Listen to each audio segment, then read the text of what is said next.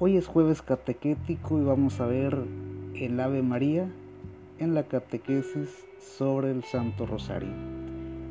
El Ave María lo rezamos más de 50 veces durante el Santo Rosario. El ataque principal que recibimos es porque supuestamente esta oración no es bíblica y además porque se presume que adoramos a la Santísima Virgen, cosa falsa. El Evangelio de San Lucas capítulo 1 versículo 28 dice, Llegó el ángel hasta ella y le dijo, Alégrate, llena de gracia, el Señor está contigo. Más adelante el versículo 42 completa la frase y dice, y exclamó en alta voz, Bendita tú eres entre las mujeres y bendito el fruto de tu vientre. Al menos la primera parte de esta oración es bíblica. Por otro lado, solo a Dios se le adora. María no es Dios, sino la Madre de Dios, la elegida, la santa.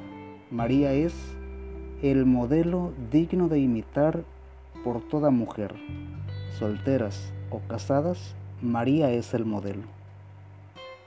La primera parte del Ave María supone una alabanza tanto del ángel como de Santa Isabel, a quien sirvió con todo amor mientras nacía su hijo Juan Bautista. La segunda es una súplica cuyo origen resulta ser en tiempos de una pandemia. Santa María, Madre de Dios, ruega por nosotros pecadores ahora y en la hora de nuestra muerte. Nunca se estuvo más expuesto a la muerte que durante una pandemia. Pidamos a nuestra Madre que interceda por nosotros en todo tiempo. El Santo Rosario, bien meditado, es mucho más que una costumbre ancestral. Parece quizá una devoción muy antigua, pero muy efectiva.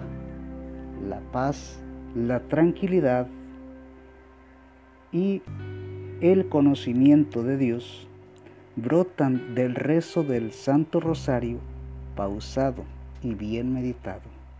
Recuerda, no somos perfectos, pero vamos, camino a la santidad.